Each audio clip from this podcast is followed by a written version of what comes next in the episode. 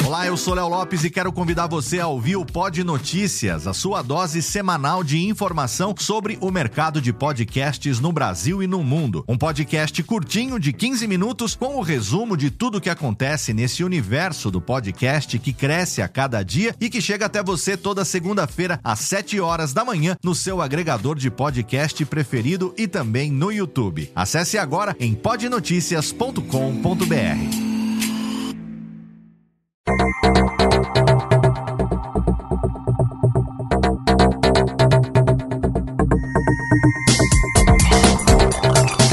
Técnica, alô Técnica, baixa a trilha técnica, seja muito bem-vindo. Esse é o episódio número 68 do Alô Técnica e hoje nós vamos apresentar para você a Pod Pesquisa 2018.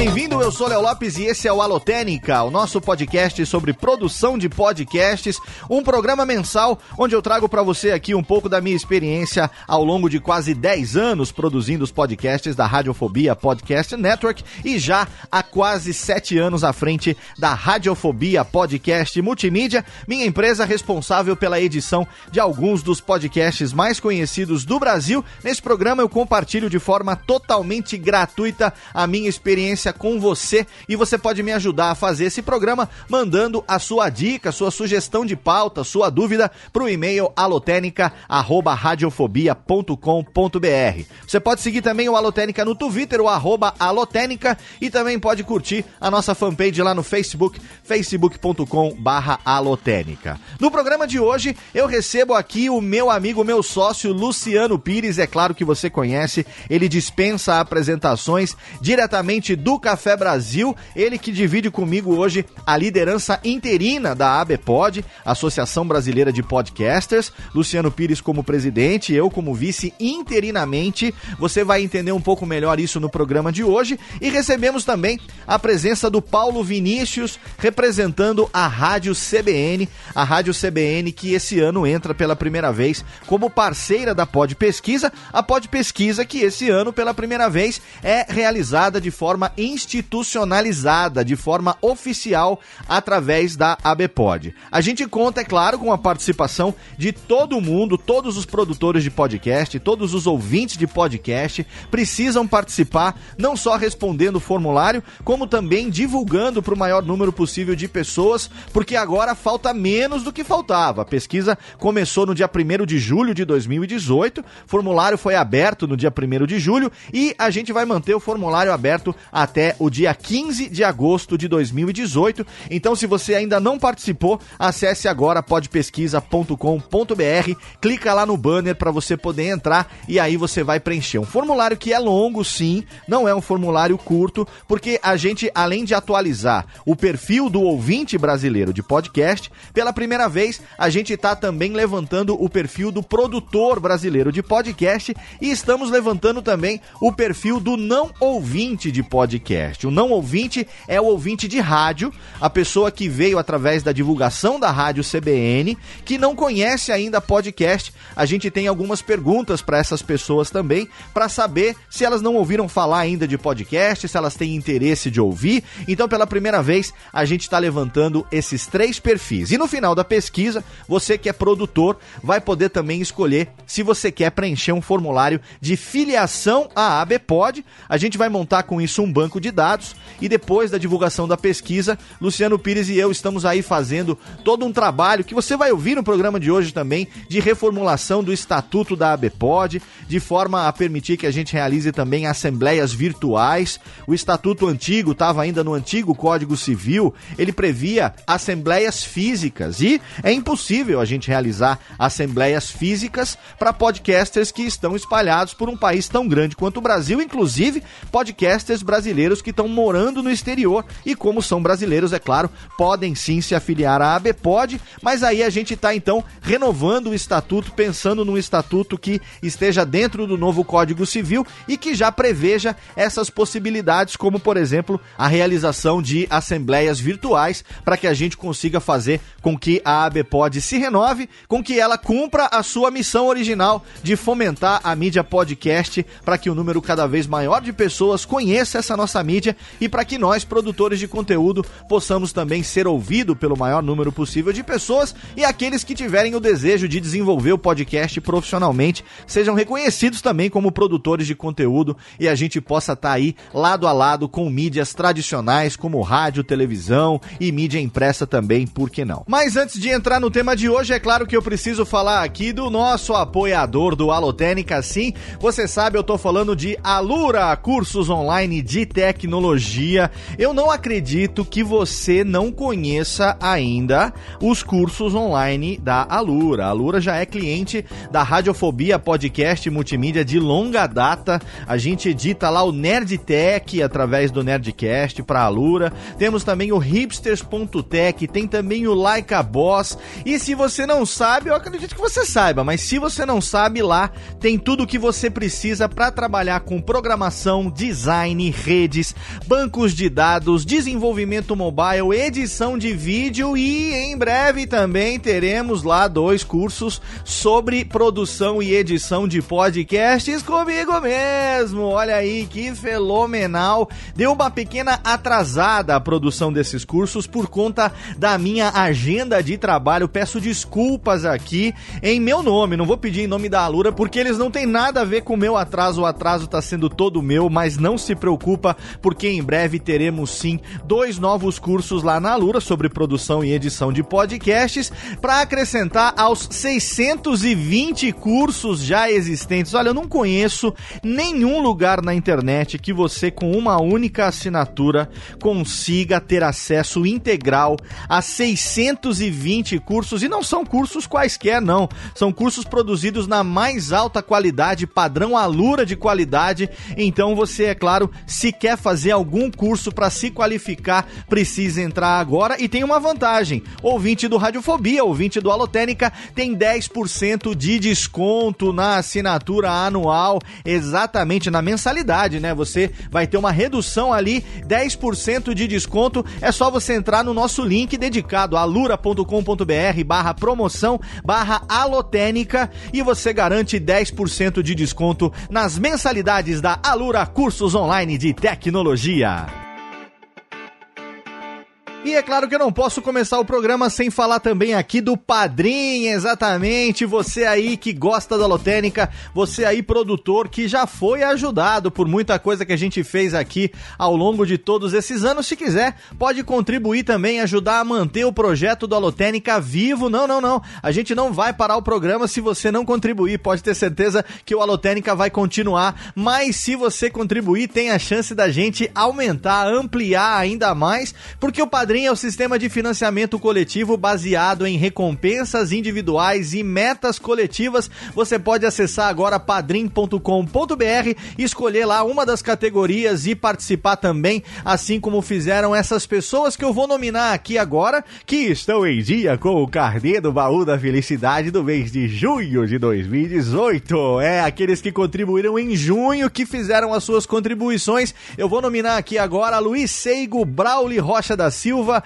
Guilherme Peretti, Rubens Padovese, Márcio Dias, Rafael Luiz, Tiago Queiroz, João Ricardo Lima, Rafael Lima, Rafael Santos, Rogério Bittencourt de Miranda, Marcelo Gondim, Bruno Escarim, Camilo Coutinho, Eric Lopes, Luciano Pires, Felipe Cabral, Rafael Silva e Douglas e Elker Alves. Muito obrigado a vocês que contribuíram com o padrinho do Alotênica no mês de junho de 2018. Eu quero passar aqui alguns recados você sabe que algumas das nossas categorias dão como recompensa um exemplar autografado do meu livro Podcast Guia Básico e lá estava prometido essa recompensa para o mês de fevereiro de 2018. Sim, você percebeu que ainda não foi entregue, por quê? Porque o Podcast Guia Básico esgotou a sua primeira tiragem, vendeu tudo, não tem mais livro no estoque da Marsupial Editora já há alguns meses e nós estamos aproveitando esse momento onde vamos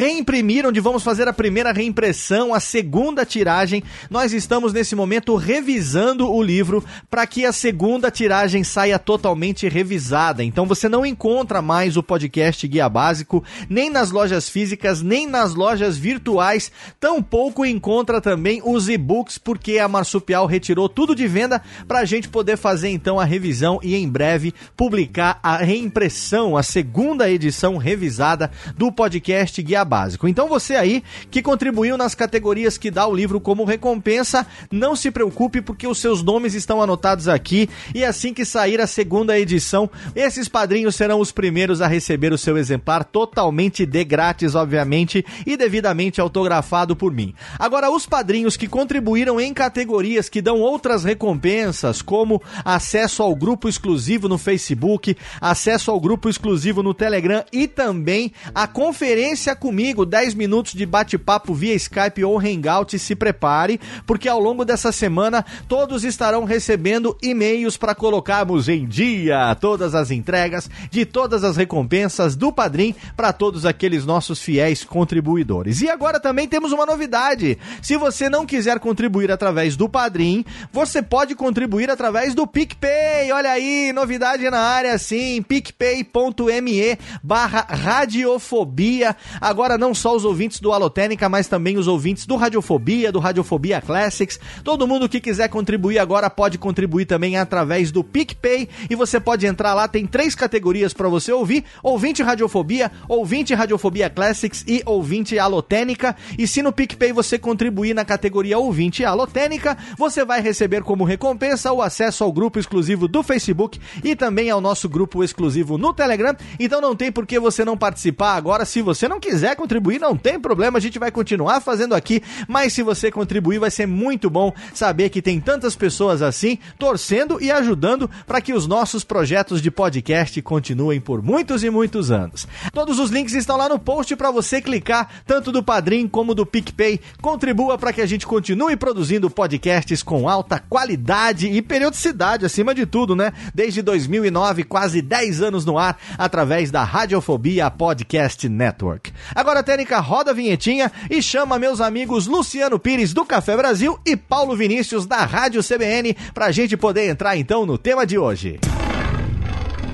Alô, Técnica! Alô, Técnica! Alô, Técnica! Segue programação Técnica!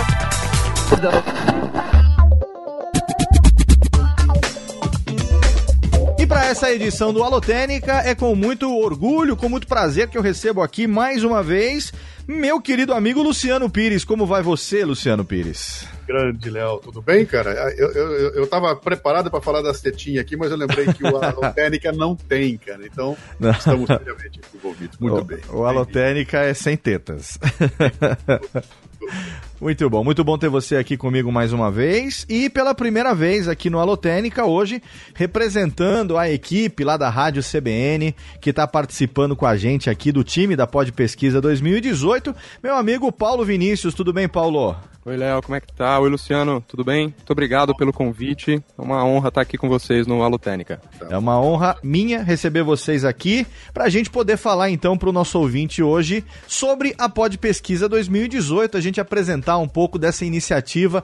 A gente está recebendo uma interação muito grande, principalmente nas redes sociais. A gente está recebendo também muitas perguntas pela página da ABPod lá no Facebook e também muita interatividade através do Twitter. Então eu resolvi fazer esse episódio do Alotênica para poder apresentar para o nosso ouvinte um pouco de como foi a organização dessa edição de 2018 da Pod Pesquisa, falar um pouco sobre algumas informações que a gente já tem e também o que é que vem por aí. A gente começou em 1 de julho de 2018.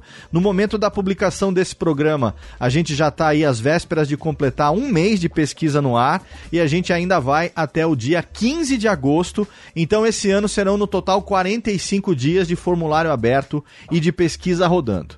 Mas antes de falar sobre a Pod Pesquisa 2018, vale a pena aqui, eu acho, fazer então uma breve apresentação do histórico da Pod Pesquisa como foi que ela aconteceu em três edições anteriores. A primeira edição da Pod Pesquisa foi realizada no ano de 2008. Em 2008 foi uma ideia que o maestro Billy teve quando ainda estava à frente da ABPOD. Foi realizada pelo Marcelo Oliveira e em 2008 a Pod Pesquisa contou com 436 respostas ao longo de 45 dias de questionário aberto. Todas essas informações que eu estou passando para você, você pode encontrar lá no site da Pod Pesquisa, podpesquisa.com.br. Tem lá uma página com o histórico e com os resultados dos anos anteriores.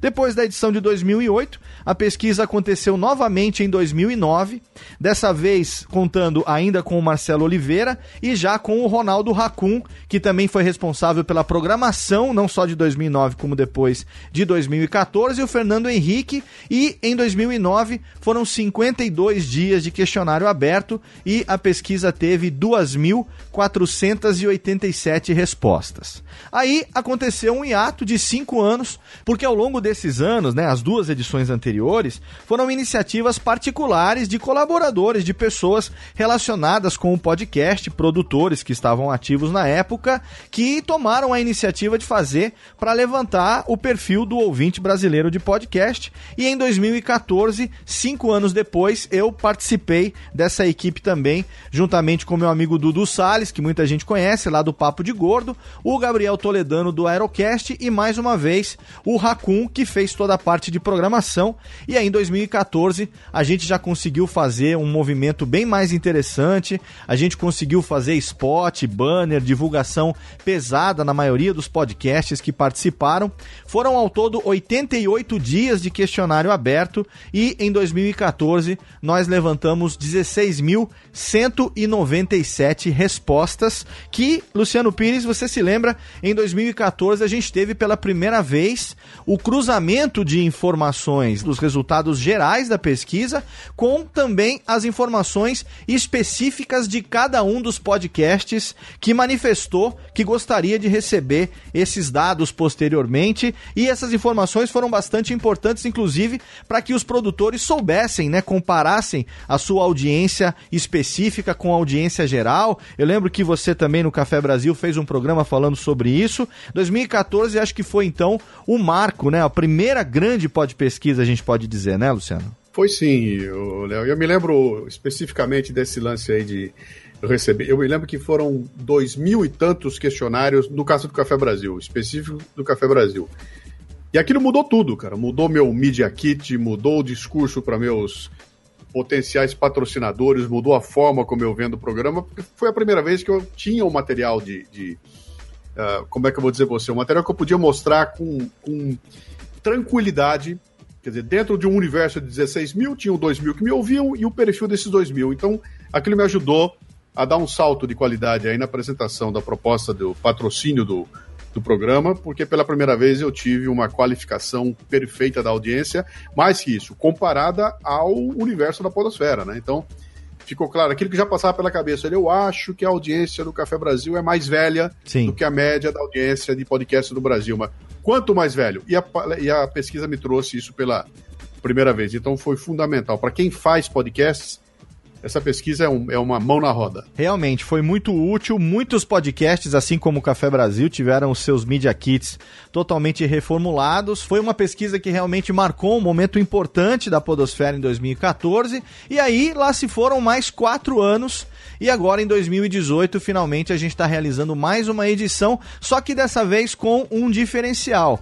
É a primeira vez que a Pod Pesquisa é realizada oficialmente sob a chancela da ABPOD. E antes de falar também ainda sobre como foi a realização da pesquisa, como tem sido e também qual é o papel da Rádio CBN nisso tudo, como foi que nós fizemos aí esse contato, que nós na verdade fomos contatados e começamos esse relacionamento com a Rádio CBN. É, Luciano, acho que vale aqui também, tem muita dúvida que tem surgido, muita gente tem perguntado isso e nós temos respondido, né, através da conta oficial da ABPOD no Twitter e também da nossa página lá no Facebook.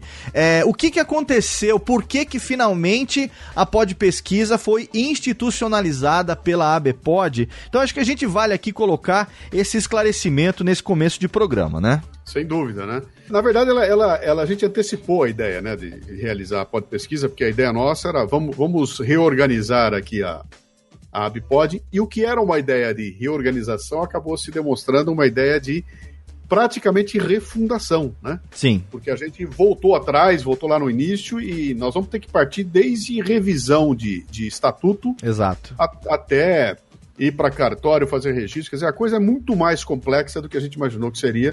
Quando que era, era assumir e arrumar casa, não era só isso, né? É, o que. É assumir, a... realizar todo um trabalho de burocracia aí que é bastante complicado. Só que no meio do caminho surge um convite da CBN para conversar, porque a CBN estava interessada em, em, em, conduzir um pouco mais, é, com um pouco mais de agressividade essa proximidade com os podcasts, e nessa conversa caiu como uma luva o momento presente de se lançar a pesquisa. Né? Quando entra a CBN, como a pessoa jurídica, não era mais o Luciano, não era mais o Léo, não era mais o Dudu, não era mais é, pessoas físicas, é, passou a ser uma coisa com com empresarial, né? Exatamente. E aí, a gente, e aí a gente conseguiu, então, dar um salto nela de, de, de como é que eu vou dizer para você? A gente deixou ela altamente profissionalizada desde a confecção do, do, do, questionário, que passou a ser feita por gente profissional que veio lá pelo lado da, da CBN, até contratos, né? Contratos entre empresas para fazer a coisa com uma parceria bem, bem registrada e tudo mais. Então ela ganhou realmente uma outra dimensão e eu diria que em termos de credibilidade ela também dá um salto, né? Sim, e vale aqui pontuar também o seguinte: o Paulo vai falar já já um pouco de como foi esse interesse da CBN pelos podcasts, a CBN que já tem grande parte do seu conteúdo do Dial disponível em formato de podcast distribuído, o canal da CBN lá é, personalizado no iTunes, naquela provider page, né, aquela página de provedor, é, foi a primeira do Brasil com essa personalização. É, então já já o Paulo vai falar pra gente a respeito disso, mas o que eu quero pontuar aqui, até mesmo para esclarecer algumas dúvidas que a gente tem recebido de algumas pessoas, é, e que a gente não fica espalhando isso também porque a gente não quer se gambar, como dizia meu avô, e nem ficar se vangloriando de nada, mas o contato inicial da CBN não foi com a ABPOD, o contato inicial da CBN foi com a Radiofobia, que é a minha empresa, e também com o Café Brasil, que, como pessoa jurídica, é a empresa do Luciano. Então, num primeiro momento, quando a CBN quis entender um pouco melhor essa cena do podcast, eh, ela procurou a mim e ao Luciano como produtores, como é, empresários profissionais desse ramo que atuamos no dia a dia, que vivemos o podcast profissionalmente no dia a dia. Quando essas conversações começaram a caminhar para que, quem sabe, talvez não fosse interessante fazer uma nova edição da Pod Pesquisa, eu e Luciano conversamos e nós achamos que seria ético fazer isso sob a chancela da ABPOD sem precisar ou sem necessariamente é, ficar fazendo isso levantando as bandeiras das nossas empresas, porque é uma iniciativa que visa o benefício da comunidade de podcasters e não só das nossas empresas, dos nossos negócios. Então você vai perceber que em toda a parte de divulgação é a ABPod, Associação Brasileira de Podcasters, em parceria com a Rádio CBN. A gente tirou qualquer interesse que a gente pudesse ter comercial comercial nisso, e eu tô pontuando isso porque algumas pessoas estão perguntando: ah, mas por que, que a ABPOD não se organizou primeiro? Ah, o que, que foi? Como é que realizou? Gente, vale a pena esclarecer um negócio aqui que é o seguinte: a ABPOD começou lá em 2005, 2006 como uma reunião de amigos que queriam se organizar. Esses amigos se juntaram, fizeram um estatuto, elegeram Maestro Billy como presidente, elegeram os diretores ali, as pessoas que iriam tocar, mas isso nunca passou de uma boa intenção. A gente tem um programa que a gente gravou ano passado. Eu vou deixar o link no post se você não ouviu. Tem um Alotênica onde eu, Luciano, gravamos com o Billy, dizendo sobre a ABPOD, falando quais seriam os próximos passos a partir dali da ABPOD. Ah, Léo, mas naquele programa vocês falaram que iam fazer muita coisa e ao longo desse um ano a gente percebe que a coisa parece que não caminhou como vocês queriam. É exatamente o que acontece quando você tem só duas pessoas fazendo alguma coisa que é o Luciano Pires como presidente interino e eu como vice interino. Nós somos interinos, a gente não é de fato e de direito nada. Por quê? A gente descobriu que o estatuto precisava ser revisado para se adequar ao novo Código Civil, que não havia um registro oficial da associação, ou seja, de fato, uma associação instituída juridicamente. Então, imediatamente quando a gente soube disso, o Luciano mesmo sem a gente ter ganho nenhum com isso, acionou a sua advogada, eu vou falar aqui de forma particular, advogada da empresa dele, advogada particular dele, para que tomasse as iniciativas de revisão de estatuto, de registro. Então, nós estamos fazendo isso aqui nos bastidores é, de forma totalmente voluntária para o benefício da comunidade brasileira de podcasters como um todo. Tivemos inclusive duas pessoas que fizeram essa pergunta no mesmo dia. Eu acho que até são pessoas que se conhecem, são podcasters, né? A gente tem aqui o José Castanhas Neto, que tem o podcast dele lá também, é, e temos aqui a Cíntia, e fizeram a seguinte pergunta através do Twitter da ABPod, dizendo que tinham algumas dúvidas em relação à associação, se ela ainda estaria na ativa, se o CNPJ estaria em ordem, onde que poderiam ler o estatuto para decidir se desejam se filiar ou não. E, inclusive, a Cíntia perguntou também pra gente no nosso inbox lá da nossa página da ABPod no Facebook que ela teve dúvidas de entender por que, que ela precisaria se afiliar à ABPod para receber os resultados. Então houve realmente uma confusão nesse sentido, porque os resultados da Pod Pesquisa, primeiro, eles serão públicos. Todo mundo vai ter acesso aos resultados. O que nós estamos fazendo, na verdade, agora é como nós estamos levantando pela primeira vez o perfil do produtor brasileiro de podcast, a gente está dizendo para o produtor no formulário que ao final do preenchimento do formulário, se ele quiser, ele pode preencher um formulário de pedido de associação à ABPod.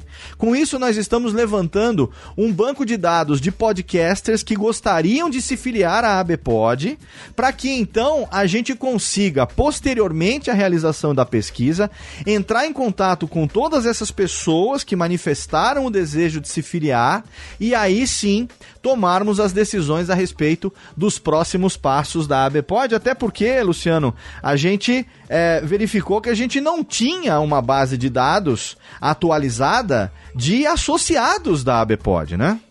E, e mesmo que tivesse, né, seria uma associação que já teria morrido há muito tempo. Nada mais aconteceu. O interessante é teve gente que ficou preocupada aí, porque nesse pedido de. de não vou nem dizer que é pedido de associação, né? É, é, é a gente quer conhecer o seguinte: quem é que está interessado em se aproximar desse projeto agora, para daqui na frente a gente poder, uh, depois da pode pesquisa, depois que esse esforço for realizado, chamar esse pessoal todo, talvez programar uma assembleia virtual, né? Sim. Que é uma das coisas que nós vamos ter que mexer no, no, no, no no, no estatuto. Sim. No estatuto.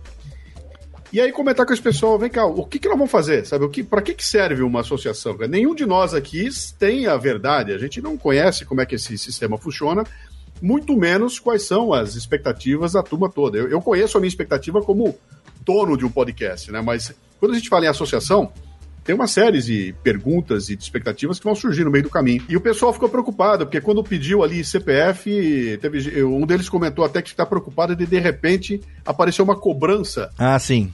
Na caixa postal dele. Eu vi, Pô, eu vi. É... Sim. Se fosse isso, seria um golpe, né? Sim, a gente não é. vai começar com um golpe. Não tem cobrança nenhuma. Sim. Ninguém vai pagar nada, nada, nada, nada. O que nós estamos tentando fazer nesse momento é reunir pessoas interessadas, até porque, na hora que a gente for montar um novo estatuto, tem que preencher uma série de cargos lá dentro. Cara. Tem, eu, eu dei uma olhada aqui por cima, tinha, sei lá, 8, 10 cargos que nós vamos ter que colocar ali para poder registrar a associação. Então, uh, uh, de onde é que vão vir esses 10 nomes? É Exato. É desse volume de gente que se mostrou interessado nesse momento a entrar no barco e poder preparar alguma coisa que nós vamos decidir, então, nessa assembleia lá na frente, qual é a expectativa que nós temos, o que, que dá para ser feito, né? Qual é o nível de dedicação que cada um vai poder dar a esse projeto, sempre lembrando que, cara, isso aqui é, é tá cada um se entregando porque por amor à causa, cara, Sim. que ninguém ganha com isso. Nós estamos usando nossos recursos, né? O novo site, o novo logotipo, tudo que aconteceu aí foi recurso que o Léo e a turma dele colocaram do tempo deles, do bolso deles, né? Então, nada que aconteceu até agora tem é, é, é, qualquer custo envolvido que seja da Abpod. O que saiu do bolso agora, até agora foi meu, foi do Léo e de Sim. mais uma ou duas pessoas aí que eu não vou me lembrar, né? Exato. Então, o que, que é isso? Vamos tentar organizar e a partir dessa base, então, fazer um chamado para que, sei lá, os 400, 500 associados participem de uma, de uma reunião onde a gente vai lançar uma proposta e vamos ver o que, é que sai lá na ponta, né? É, só para esclarecer esse aspecto que é importante para todos aqueles que, obviamente, têm uma dúvida que é pertinente, né? Porque tem muita gente que faz isso, obviamente, de, de posse do CPF da pessoa, é, né? A gente sabe aí de tanta coisa que acontece, então, quem não nos conhece é, mais intimamente no dia a dia, muitas vezes pode não saber da nossa índole, não saber como é que a gente atua, mas pode ter certeza que a, a ABPOD não tem conta em banco, a ABPOD não tem receita de forma nenhuma, ninguém nunca pagou nada para a associação, a associação não tem caixa, não tem absolutamente nada e realmente, como o Luciano falou, a gente está tirando do bolso, o site da ABPOD fica hospedado no meu servidor, uh, foi o Thiago Miro, que é o meu programador, que fez o site, foi o Guilherme, que é o meu designer, que fez a toda a parte de identidade visual, eu e Luciano Pires estamos pagando dos nossos bolsos meio a meio essa parte do formulário que a gente teve que contratar um serviço profissional, um serviço serviço é, é, que tem um valor até alto, né, para os padrões aí de serviços da internet. A gente contratou por dois meses é, para ter os 45 dias da pesquisa no ar, mais 15 dias que a gente teve de programação e período de teste. Então, eu não estou falando isso, o Luciano também não está falando isso para dizer, ah, olha só como eles são, né? Eles querem que a gente agradeça. A gente não quer absolutamente nada. A gente está fazendo isso porque a gente quer ver a podosfera crescendo e a gente quer que a nossa mídia tão querida querida seja cada vez mais respeitada, ouvida e reconhecida por parte não só de parceiros do meio de comunicação, como é o caso agora da Rádio CBN, como também das agências e dos clientes que vão fazer a publicidade dos seus produtos, das suas campanhas e dos seus serviços, não só nos nossos podcasts, mas também em todos esses que estão preenchendo o formulário dos produtores, que a gente vai falar um pouquinho já já sobre isso. Mas antes, eu quero agora falar um pouco sobre como foi que a CBN entrou nessa história toda. Alô, Técnica! Alô, Técnica! Alô, Técnica! Segue programação Técnica! Paulo Vinícius, eu me lembro que no final de 2017 eu recebi um e-mail seu que me deixou muito contente, se apresentando como funcionário da Rádio CBN, né, como profissional atuante dentro da Rádio CBN, que queria entender um pouco melhor como é o cenário brasileiro de podcasts. Então, ninguém melhor do que você nos dizer, afinal de contas, por que foi que a CBN, que já tem muito do seu conteúdo que vai ao ar diariamente no Dial, distribuído também no formato de podcasts, por que, que a CBN resolveu se aproximar ainda mais da nossa turma? Pois é, Léo. A gente percebeu internamente que, embora a CBN seja uma grande produtora de conteúdo, né? Nós temos mais de 153 feeds ativos atualmente. 153, ah, é isso? Isso. Sendo alimentados diariamente. A gente Nossa. tem uma produção industrial de podcasts aqui na CBN. Eu não tinha a menor ideia que o número era próximo disso. É um número muito alto, porque todos os nossos comentários, todos os nossos programas são convertidos para podcast, né? É feito um recorte e é feita a publicação desse material nos feeds individuais de cada um dos nossos comentaristas e dos programas, né? E a gente monitora cada um desses feeds.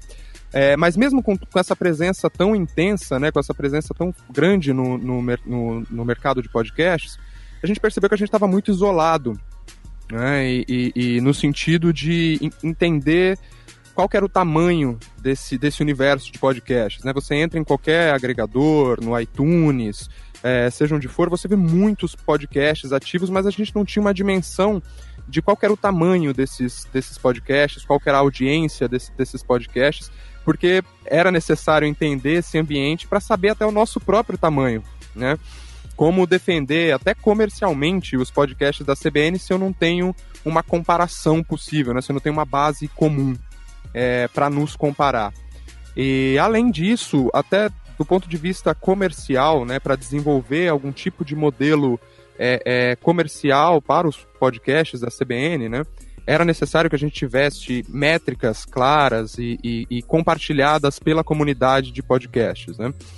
Então, do ponto de vista de viabilização de negócios para o meio podcast, a gente entendeu que a presença de um grande veículo é, para viabilizar a pesquisa, para viabilizar é, uma comunicação com essa, com essa grande comunidade de produtores seria fundamental. E eu, consumidor de, de podcast de longa data, cheguei a participar da, da, da, última edição da Pod Pesquisa, né? E aí, é, claro, é, vocês foram os primeiros nomes que surgiram aqui na nossa cabeça, foram os nomes que eu sugeri. A gente é, é com essas pessoas que a gente precisa falar para organizar a, a, alguma iniciativa no sentido de explorar um pouco mais da dimensão do, do mercado brasileiro de podcasts, né, do, do, tamanho dessa, dessa comunidade. Então, esse foi o, o racional por trás de, de ir atrás de vocês e procurar entender como que tinha sido né, a, a organização da última pesquisa e como que a gente poderia fazer uma nova edição em parceria com a ABPOD. A gente, no meio de produtores de podcast, é, Luciano sabe bem disso, a gente está sempre comentando a respeito é, de como seria ser uh, grandes redes de comunicação enveredassem pelo podcast. Só que o que muita gente não para para pensar é que a Rádio CBN faz parte do grupo Globo de Comunicação, né? Então você tem o Sistema Globo de Rádio.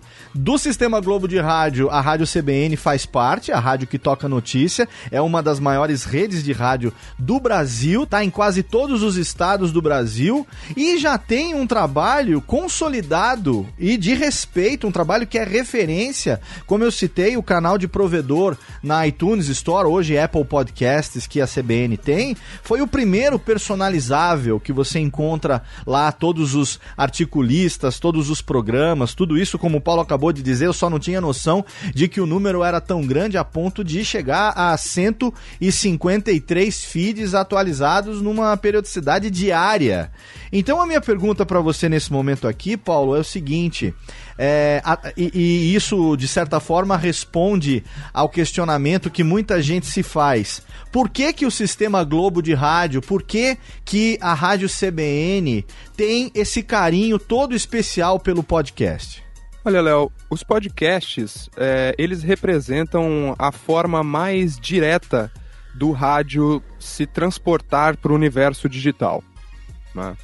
É, você pode falar de, de, de web rádios, né, de, dos próprios websites das, das, das principais rádios do Brasil, mas a gente entende que os podcasts são a forma mais é, digitalmente natural, se eu, se eu posso usar essa expressão, é, de converter o conteúdo do, do rádio, né? Até porque o podcast nasce do rádio, né? É, o seu próprio estilo de, de, de produção é um estilo que vem do rádio, né? É, é uma coisa que você, você até gosta de dizer. Então, a gente entende que o podcast ele é muito próximo ao que é o rádio e ele oferece a possibilidade, no caso da forma como a CBN trabalha o podcast, da gente oferecer uma experiência de rádio on demand, né, que o rádio ele, ele basicamente é sobre ao vivo. Né? Sim, o, o rádio, rádio, é, é uma das características real. do rádio é essa, é a instantaneidade, né? É instantaneidade, justamente. E o podcast ele complementa o que é o rádio através dessa possibilidade de um consumo on demand e principalmente quando a gente está falando de uma rádio é, é, all news, de uma rádio de notícia, é, ter a possibilidade, da, oferecer a possibilidade das pessoas consumirem conteúdo é, quando elas quiserem, onde elas quiserem, para nós sempre foi algo muito importante, por, pelo nosso compromisso com a, com a informação, é, pelo nosso compromisso com os nossos ouvintes. Então, mesmo antes de, de a CBN entender efetivamente uh, o que era o podcast, a, de que forma isso poderia ser explorado comercialmente, é, do ponto de vista de entregar um conteúdo de qualidade com flexibilidade para o nosso ouvinte, o podcast acabou surgindo como algo muito intuitivo para nós. Então, perceba que eu até falei sobre a nossa iniciativa do, do de fazer a pesquisa, já com uma, uma, uma perspectiva comercial, né, pensando do, em algo no sentido de viabilização de negócio. Mas na prática, o início da, da ação, né, o, o início de começar a distribuir conteúdo nesse, nesse formato, de criar feeds para que os conteúdos da CBN, para que os principais comentaristas da CBN fossem disponibilizados para os ouvintes é, é, e eles pudessem consumir da forma que quiser, é até anterior a essa preocupação. Pelo certo. nosso compromisso. Então, a essência do que é o podcast é, e da facilidade de se consumir os podcasts acabaram motivando a gente em desenvolver essa atuação e, como eu disse para você, desenvolver um processo interno aqui que é industrial para poder alimentar cada um desses, desses feeds diariamente é, é, com o conteúdo que foi para o Dial, editado é, é com qualidade para que o nosso ouvinte possa receber, se ele não pôde acompanhar no ao vivo, ele poder ouvir ali no feed dele e principalmente selecionar até o que é mais relevante para ele da rádio. Né, o quais são os principais comentaristas que ele mais gosta, os programas que ele mais gosta, e acompanhar individualmente aquele comentarista que ele eventualmente não pôde ouvir naquele determinado dia. Então, oferecer essa experiência para os nossos ouvintes foi é o grande motivador do nosso trabalho com os podcasts. Né? É, o que está acontecendo com a, com a rádio é o que está acontecendo com toda, todo tipo de mídia, com televisão, com, com, o surgimento da internet e das mídias sociais aí mudou o eixo de poder, né? Tem um caiu no colo do ouvinte esse poder de definir o que, quando, como e onde eu quero ouvir, que até então ele não tinha, né? E se a gente olhar para o esquema de rádio, eu tenho no, no vídeo que eu faço da apresentação do podcast, eu termino no final lá quando me perguntam o que é podcast, eu falo assim, é liberdade. Excelente. É, é liberdade. é. Eu, como produtor de podcast, como eu não estou vinculado a nenhuma organização, eu tenho a liberdade total de falar o que eu quiser sobre o que eu quiser durante o tempo que eu quiser, quantas vezes quiser. Sim. Isso é inimaginável, né? E como consumidor de podcast, eu tenho a liberdade de escolher o que, quando, como, onde, do jeito que eu quiser. Então, a, a palavra é liberdade, né? E quando a gente olha o processo, como é que ele funciona, o que acontece com o rádio? O rádio tem uma equipe produzindo um conteúdo qualquer, que vai para um codificador, sobe para uma torre e joga um sinal no ar. Isso é o famoso broadcasting, né? Se eu tiver um aparelho de rádio no alcance dessas ondas, eu vou sintonizar vocês e vou ouvir a hora que eu quiser.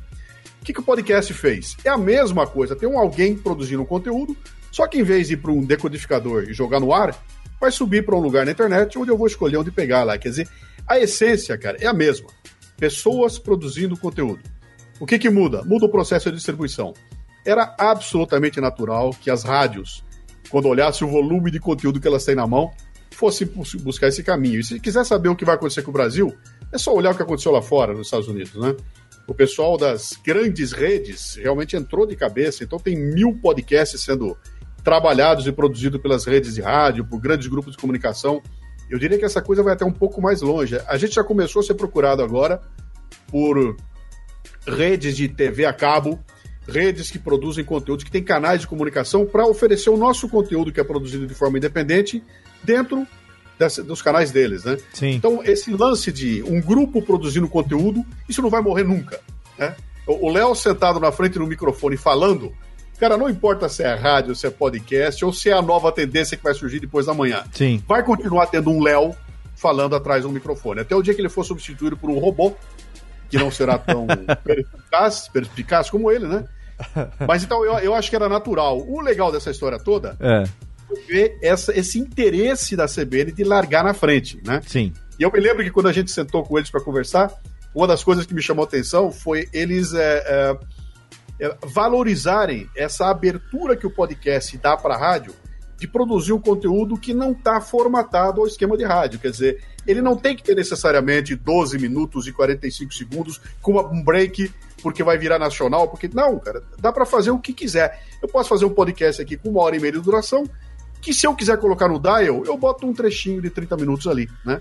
Como esses caras têm uma fábrica de produção de conteúdo gigantesca, fica para eles muito fácil uh, produzir esse material todo, né? Tendo alguém ali capaz de fazer as edições para colocar como podcast, eles vão nadar, nadar de braçada. Agora, o que nós estamos tentando entender agora, que vai ser a coisa mais interessante dessa história toda, é a definição do podcast não como alguém produzindo conteúdo e distribuindo, mas como ele tendo uma personalidade própria, né? Se eu ouvir um áudio e falar, pô, isso aqui é áudio de rádio, e de repente eu escuto outro e falo, não, esse áudio aqui é de podcast, né? O que que faz essa diferença? Que são pequenas coisas que estão acontecendo agora, é que eu acho que daqui a alguns anos nós vamos poder ver claramente essa, essa diferenciação na própria produção, na maneira da locução, no jeito de falar. Quando você escutar, você vai saber isso é podcast ou é rádio, né? É, e existe até um certo, ou existia, até um certo preconceito, né, Luciano, em relação a, a você ter um recorte de uma outra mídia sendo distribuído em podcast, né? Então, é, tinha muita gente que, que dizia, não, mas isso não é podcast, não, mas isso não. não entendeu? Vocês não estão usando a, a, a mídia do jeito certo e tal.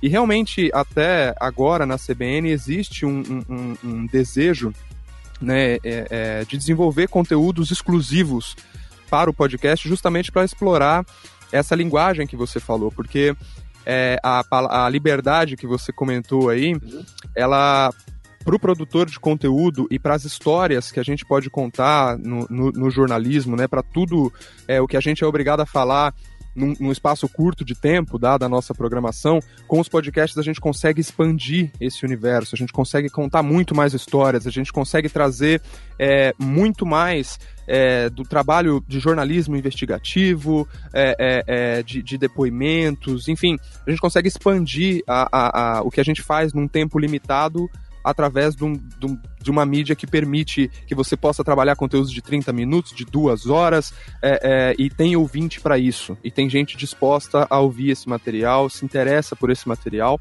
É, e essa, essa percepção, essa possibilidade, né, não sendo só o recorte de um material do, do, do Dial, né, essa disponibilização de material do Dial, mas é, além disso, você conseguir usar o podcast para contar mais histórias, para dar mais tempo para essas histórias, é, também é libertador para nós. Né? Também é libertador para o jornalismo, né? Inclusive, eu acho que é até por isso que os principais cases, né, dos os grandes blockbusters de podcast são jornalísticos, né? Justamente porque o, os jornalistas estão descobrindo essa possibilidade de fazer grandes histórias. Isso eu estou falando de mercado internacional, né? Principalmente o Serial, é, uhum. é é, mas os jornalistas estão percebendo que ali eles têm mais espaço para contar as suas histórias. A CBN está percebendo isso e quer explorar mais esse universo. Sim. Alô, Técnica! Alô, Técnica! Alô, Técnica! Segue programação Técnica! Eu quero abordar aqui o aspecto comercial da coisa. E, Luciano, você sabe que quando a gente fala de dinheiro, muita gente. Você vê, ninguém é contra o dinheiro, né? Muita gente é contra é, alguém ganhar dinheiro que não seja você, né? Então, quando alguém tá ganhando dinheiro e não sou eu, eu sou contra. Mas se sou eu que estou ganhando, eu sou a favor. É, eu quero levantar uma lebre aqui e eu vou fazer aqui já a junção do porquê que eu estou levantando isso, que é o seguinte: Uh, o podcaster, o produtor de podcast, ele é um produtor de conteúdo. Assim como os blogueiros são e foram muito mais relevantes num passado recente, hoje em dia eh, já não se ganha mais tanto dinheiro com blog quanto já se ganhou no passado. Uh, os youtubers são produtores de conteúdo, alguns ganham muito dinheiro, outros não ganham absolutamente nada, outros ganham só um pouquinho. E, via de regra, podcaster não ganha dinheiro produtor de conteúdo, produz conteúdo de qualidade, com periodicidade, com qualidade técnica, com pessoas ali comprometidas a fazer, com um amor enorme pelo seu conteúdo e pelo seu ouvinte, e na maior parte das vezes o produtor de podcast não ganha dinheiro. Por quê? O podcast ainda não é considerado uma mídia com a verdadeira relevância que ele tem. Porque muitas vezes ainda se olha, ainda se mede o podcast com a régua do blog. Ainda se mede o podcast com a régua do, do CPM lá, do custo por mil, do custo por milhão. Ainda se mede o podcast com regra de audiência que se aplica a outras mídias. Quando na verdade o podcast tem uma capacidade de venda, uma capacidade de engajamento tão grande e infelizmente ainda inexplorada, que quando isso realmente chegar no conhecimento das agências, dos clientes que descobrirem que se ele anuncia determinado produto é, relacionado, digamos, a cinema, num podcast de cinema que tenha é, 100, 500, uh, mil, dois mil, quinze mil, vinte mil, que tenha cem mil, não importa, downloads por episódio, significa que esse, essa quantidade de downloads é uma quantidade de ouvintes daquele nicho não é incidental. A pessoa não tá passando é, no bar do seu Zé e tá tocando Café Brasil. Se bem que o Café Brasil é até capaz, porque é um programa que toca nos lugares mais inesperados, como a gente acompanha semanalmente os relatos que o Luciano recebe. O Café Brasil talvez seja um ponto fora da curva. Não me estranharia nada passar no bar do seu Zé aqui, ele tá escutando o Café Brasil. Mas outro. Eu sei, eu sei, eu sei que tem boneco Eu já recebi então. que tem boteco que toca, cara. Então, o Café Brasil, a chance da gente ouvir ele de forma incidental não é tão rara assim.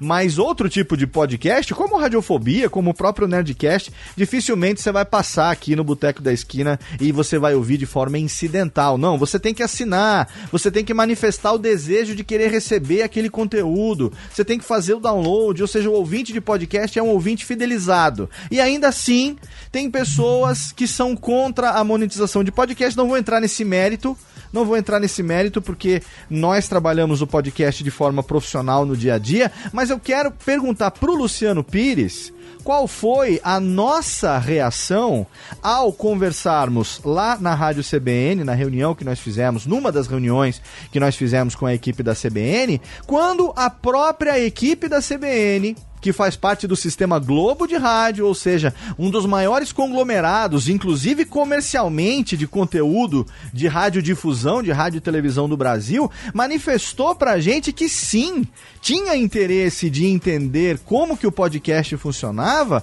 porque queria fazer com que os seus podcasts também tivessem um retorno comercial. E eu me lembro que eu olhei pro Luciano, Luciano olhou para mim e falou assim: "Hum, aí tem coisa, aí é o negócio". Porque não tem pecado nenhum em você ser remunerado por um produto de qualidade que você produz, se aquilo tem uma sinergia com potenciais anunciantes e patrocinadores. E é interessante que a gente tem um número cada vez maior de pessoas que começam a fazer podcast já com uma qualidade que pode facilmente ser monetizável. Mas ainda assim, a gente continua tendo essa restrição, a gente continua tendo. Lembra, Luciano, a reação que a gente teve quando, quando Paulo, Giovanna e Grace manifestaram isso? A Giovanna, principalmente, junto com o Paulo, manifestaram isso pra gente lá em São Paulo? Então, é, era interessante você imaginar que uma empresa como a, a CBN, que tem um departamento comercial, tem cara na rua, tem cara visitando a agência de publicidade, acostumado a vender mídia de rádio, de repente vai ter dentro da pastinha dele a venda de um produto chamado podcast. Né? O que, que brilhou os olhos naquele momento lá? Ah, ah, na minha concepção, o grande esforço que nós temos que fazer aí nos últimos anos, depois que passou aquela fase da. O que será que é podcast? Será que dá para fazer? Depois que a gente entrou no, no, momento que a gente vive hoje, em que uh, fazer podcast não é mais um segredo, a gente já tem acesso, a tecnologia está aí na mão da gente, a base de ouvinte já cresceu barbaramente, o pessoal está ouvindo muito por smartphone uh, vem aquele momento em que, cara, o que está faltando para explodir, né? E para mim é muito claro, cara, tá faltando um cliente entender do que, que nós estamos falando. Então eu me vejo, de repente, na, na função de explicar para um cara que não sabe o que eu faço, que eu estou oferecendo para ele um produto que ele não conhece o que é, e estou tentando convencê-lo a gastar dinheiro com esse produto que ele não sabe o que é. Quando ele já tem um histórico, a vida inteira dele, ele se acostumou a comprar espaço para divulgar o nome dele nas vidas tradicionais. Né? Essa era a grande encrenca. Quando apareceu essa, essa, essa, aquele papo aquele dia com a CBN, falou, cara, olha que legal. De repente, uma empresa que está consolidada, que é conhecida, que está visitando as agências, começa a apresentar um novo prato, né? Tem uma outra coisa aqui, que é o podcast. Então é bater naquele nomezinho, podcast, podcast, podcast. Isso vai ser bom para todo mundo, né? Primeiro porque o podcast, que é uma coisa da periferia, entra no âmago da questão. Qualquer cara da área comercial da CBN, quando chega lá para apresentar, ele vai apresentar, olha, eu tenho aqui o meu, o meu, os anúncios para colocar no jornal, XPTO, e também tem uma coisa extra que é o podcast. E ao bater nesse nome podcast, nós vamos estar tá criando aquilo que a gente sempre buscou, que o Léo está fazendo isso comigo há muito tempo, né? Que é como é que nós tornamos essa palavrinha mágica podcast algo que seja sonoramente familiar às pessoas, né? E aí é que eu vi uma coisa muito legal. Quando as rádios começaram a mexer, eu recebi pessoas que me perguntaram: pô, meu, os caras vão entrar agora, vão dominar o mercado, vão pegar tudo que tem de dinheiro no mercado, eles vão detonar. Eu falei, cara, o pensamento tem que ser outro. O que esses caras vão fazer é popularizar o podcast. Eles vão ajudar a gente nesse trabalho de catequização, de que existe esse, esse produto, e esse produto é tão atraente que a Globo, cara, resolveu trabalhar ele também, né? Então, só pode ser bom para nós. Então, quanto mais aparecer, quanto mais for falado, mais vai ser feito esse trabalho de catequização. Cara, 10, 12 anos que eu tô nessa de pegar uma pastinha, bater a porta da agência, falar, eu vim falar de podcast e ouvir ainda o pod que, né? Pode o quê? Pode né? o quê? É. é. Então, quando a Globo entra e fala, eu vou usar e eu quero trabalhar isso também, a gente está atingindo aquele grau de maturidade ou de maioridade na, no produto que até então a gente não tinha, né? E eu tenho visto isso acontecer a cada dia que passa. Ah, como eu falei para vocês, eu, eu, recebi contatos aqui, coisa que nunca aconteceu em 12 anos, Sim. de grandes empresas me procurando interessadas no conteúdo que eu estou produzindo. Exato. Porque tem alguém lá dentro que já ouviu falar em podcast, que é da geração que consome podcast, que foi o que aconteceu na CBN. Se não tivesse o Paulo sentado ali, eu não sei até que ponto iria, porque você não tem que convencer o Paulo. Ele Sim. sabe o que ele está falando, cara. Ele já conhece o assunto e ele é um agente dentro daquela estrutura, né? Então eu vi com muito interesse essa, essa, essa disposição deles de abraçar um produto que significa que nós vamos subir um degrau. Vai com se transformar certeza. num produto, não é mais coisa da, da molecada amadora, né? Os moleques amador que sentem em volta numa mesa falando abobrinha. Não. É business, é produto e é negócio. Lembrando que a gente não tem absolutamente é, nenhum posicionamento né, contra o fato do podcast ser, por princípio, e, e, acreditamos que vai continuar sendo ainda durante muito tempo, uma mídia fundamentalmente amadora, sob o ponto de vista de que a maior parte dos produtores fazem como hobby, e não tem pecado nenhum nisso. Né? Léo, eu... quando eu fui pro Everest em 2001, cara, é. Eu, eu, eu entrei em contato com uma empresa norte-americana, comprei o pacote da empresa e fui para lá com a empresa. Esses caras tinham carregadores, eu chegava na montanha, eles montavam a barraca, eles faziam o almoço, e eu fui lá e fiz uma viagem que mudou minha vida. Quando eu voltei para cá, eu comecei a ser atacado por alguns caras que vieram falar: pô, esse cara comprou um pacote turístico, cara. O negócio é ir sozinho. Tem que meter uma mochila de 90 quilos nas costas e subir a montanha Roots. É. Roots, bicho, eu quero ir pra montanha, cara. Eu quero curtir a montanha. Eu fui, curti aquilo, foi uma maravilha. Respeito o cara que é roots, entendeu? Você quer fazer pra curtição? Faça, cara. Sim. E tomara que você ache tão legal que você. De repente vai chegar um momento que você fala, cara, eu tenho o maior tesão em fazer isso aqui porque amo fazer. Eu me capacitei para fazer. Sim. E eu quero fazer. Quando você junta esses três círculos, você tem no meio dele aquilo que os americanos chamam de sweet spot. Sim. É o ponto onde eu junto o tesão de fazer com a capacidade de fazer, Perfeito. o querer fazer. Cara, isso é irresistível. Você vai chegar num ponto de evolução tão grande que alguém vai te procurar um determinado momento e vai falar: vem cá, podemos conversar? É. O nosso grupo aqui do Telegram, eu tenho, tenho alguns podcasts que estão lá dentro. Um deles que faz o Físio na Pauta. Podcast é. de fisioterapia. Você fala, cara, é o nicho do nicho do nicho. Essa semana ele entrou em contato comigo para eu dar uma ajuda nele, para ele montar o, o Media Kit dele. Porque ele foi procurado por uma revista de fisioterapia que tem X milhares de, de, de leitores e está interessado em ampliar o alcance dela, colocando o conteúdo dele como podcast dentro do site da revista. Então, ele foi procurado, não é porque por nada além de que ele tem um conteúdo legal. E esse cara está a um passo de se profissionalizar. Amanhã de manhã ele vai estar ganhando quinhentinho, milzinho, dois milzinho, daqui a pouco virou um profissional ali, né? Exatamente. Que consegue chegar nesse ponto pela qualidade. Ele não está pensando nisso hoje. Ele montou aquilo porque ele tem tesão de fazer, né? Mas faz tão bem feito que alguém reconhece e o cara acaba voando alto. Então, cara, é para respeitar qualquer um que estiver fazendo. Se tá fazendo por amor à camisa, parabéns, cara. É assim que começa. Eu levei sete anos para começar a ver algum dinheirinho entrar no Café Brasil, cara. Sete anos de investimento. Mas fiquei porque eu acreditava naquilo, cara. E continuo investindo até hoje, né? Alô, Técnica! Alô, Técnica! Alô, Técnica! Segue programação Técnica!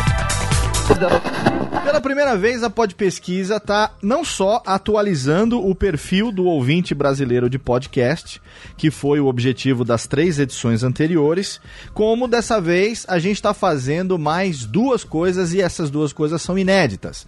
A gente está levantando pela primeira vez o perfil do produtor brasileiro de podcast e a gente está também tentando levantar algo que algumas pessoas acharam estranho, não soou é, muito. É, digamos, familiar aos ouvidos, mas a gente vai explicar já já o que, que significa levantar o perfil do não ouvinte de podcast. Não significa que a gente vai levantar o perfil dos ouvintes do podcast do Não Ovo lá do Cid. Não, não é desse não ouvinte que a gente está falando. A gente está falando de pessoas que, graças à parceria e à divulgação da Pod Pesquisa na Rádio CBN, são ouvintes de rádio que foram atraídos para a pesquisa e na pesquisa é que ficaram sabendo que existe esse tal de podcast. Primeira pergunta, Luciano, esclarecer para o nosso ouvinte aqui, por que, que é tão importante pela primeira vez a gente descobrir qual é o perfil do produtor brasileiro de podcast? Porque é uma conversa que a gente escuta por aí, né? Então é, existe aí uma ideia até hoje de que quem faz podcast é um nerd. É, são os dois, três amigos que sentaram no lugar e começaram nada e estão ali falando um monte de abobrinha. E a gente não conhece a motivação, a intenção, não sabe o tamanho. E o questionário foi bolado de tal forma, onde nós estamos perguntando o seguinte, cara, até a estrutura que ele usa, né? Onde é que ele grava o podcast? É na sua casa? É no seu computador? Ou é no estúdio profissional? E quando a gente conseguir quantificar isso aí, nós vamos conseguir entender qual é o grau de maturidade que, esse, que, esse, que, a, que a produção independente de podcasts atingiu. E no meio do caminho, nós vamos descobrir também qual é a quantidade de, de, de produtoras profissionais que estão atuando nesse, nesse segmento. Coisa que ninguém sabe hoje. Então, quando a gente fala o seguinte, olha, o Brasil tem, teoricamente, pelo número que a gente viu aí, é, quase 2 mil podcasts é, é, registrados, né? Eu não sei quantos estão ativos, mas digamos que a gente tenha 1.400 ativos. Sim. Quantos são negócio? E quantos são curtição? Quantos vão morrer o mês que vem? Quantos têm 3 anos de idade? Ninguém sabe. Então, pela primeira vez, a pesquisa vai mostrar para gente a, a, não só quantos responderam, mas qual é o perfil dele, que tamanho é, quantas pessoas estão envolvidas. Nós perguntamos até volume de faturamento, né? Sim. Quanto, quanto dinheiro está tá correndo nesse? A gente vai poder terminar a pesquisa e falar: olha, estima-se que a podosfera brasileira hoje gire X milhões, ou milhares, ou, ou sei lá, de reais uh, por mês ou por ano dentro de um, de um programa.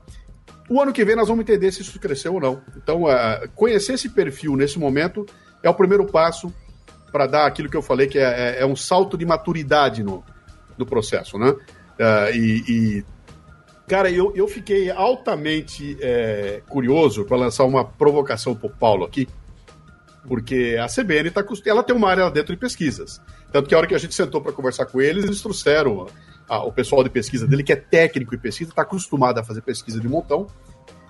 E a gente sabe que para determinar qual vai ser o perfil, quem vai ser eleito presidente da República, onde tem 150 milhões de eleitores, você com duas mil pessoas você consegue determinar a tendência. Então, estatisticamente, 2.600 questionários definem o voto de a tendência de voto de 140 milhões de pessoas, né?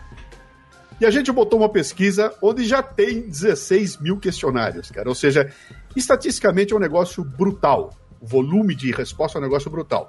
Eu lembro que quando a gente sentou para conversar com eles, nós falamos do engajamento. Falou, cara, a hora que esse negócio sair, vocês não fazem ideia do que é ouvinte de podcast, cara. Quando a gente anunciar que tá no ar, essa turma vai vir correndo. Tanto que nós fizemos o a gente bateu a última pesquisa com 20 dias no ar, né? Eu, eu tô calculando que nós vamos chegar lá no, no dia do fechamento, sei lá, com 20 mil, 25 mil questionários. Cara, eu não sei se existe alguma pesquisa em alta, uh, uh, uh, como é que eu vou dizer, alta penetração no Brasil que tenha esse volume de questionário respondido. Até porque, estatisticamente, é um absurdo, né? Não precisa disso tudo, né? Como é que foi para vocês aí, que são profissionais do ramo, Paulo? quando a gente falou que ia dar isso tudo e vocês olharam pra gente e falaram, será?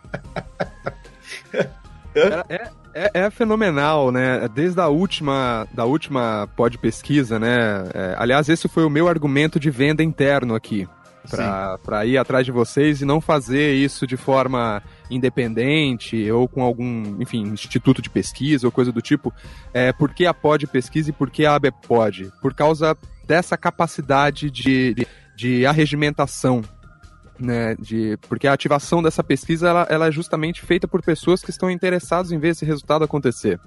Então, quem mais no Brasil teria essa capacidade de falar com um grande volume de produtores de podcast, né? De, de pedir o apoio à pesquisa, né? E, e, principalmente de ter um canal de comunicação aberto com, com essas pessoas para que elas apoiassem a realização de um, de um, de um projeto tão, tão grande, né? Então acho que é, é, é essa foi a condição principal para a gente escolher é, se associar a vocês, apoiar a, a Pod Pesquisa, apoiar a Bpod na realização de, da, dessa edição, da edição deste ano. Porque o número realmente é muito agressivo. Uhum. É, você colocou muito bem, Luciano. Em nenhum lugar tem um, tem um, um, nenhum lugar tem um número de respondentes assim. Nenhum instituto de pesquisa vai levantar um, um número tão grande sobre, sobre uma mídia.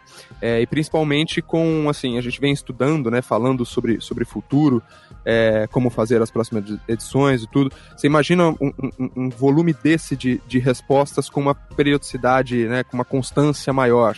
Né, a credibilidade que você não confere à pesquisa com uma amostra desse tamanho, né, com uma participação intensa como a gente está vendo. Realmente é um negócio incrível, você não vê em qualquer lugar, não. E sabe que isso é uma coisa interessante, né? Você imaginar o seguinte: independente do resultado que a pesquisa em si, a pesquisa como um produto, ela quebra tudo, né? Então fala, olha, esquece o resultado dela, pega a pesquisa como produto, ela te dá uma medida do engajamento do ouvinte do podcast. Ela revela muito. Ela revela, revela muito sobre quem é o ouvinte de podcast, qual que é o, o perfil dessa pessoa, como que ele se envolve com quem produz o podcast, né? Acho que um elemento comercial ali do outro trecho que você estava falando, Luciano, que é muito importante, é que o perfil do, do ouvinte de podcast é, a gente usa isso muito nos nossos discursos de venda até, né? Porque a gente também tem que fazer esse trabalho de catequização, viu? Não é tão fácil chegar nas agências e, e explicar o que são os podcasts, como que funciona, de que forma que, a, que pode ter entrega comercial ali dentro, como desenvolver branded content em podcast, é, como fazer isso de uma maneira efetiva. Pra gente é muito difícil também, não é, não é uma tarefa muito fácil não. Mas uma das coisas que mais brilha o olho de quem vai comprar a mídia podcast é quando a gente, quando a gente fala do perfil do ouvinte, que é uma pessoa que vai atrás do seu produtor. Né? Não, é um, não é um ouvinte que foi impactado por acaso, né? como, por exemplo, no YouTube, né? que passou uma thumbnail ali por ele, um título interessante, Sim. e ele se interessou.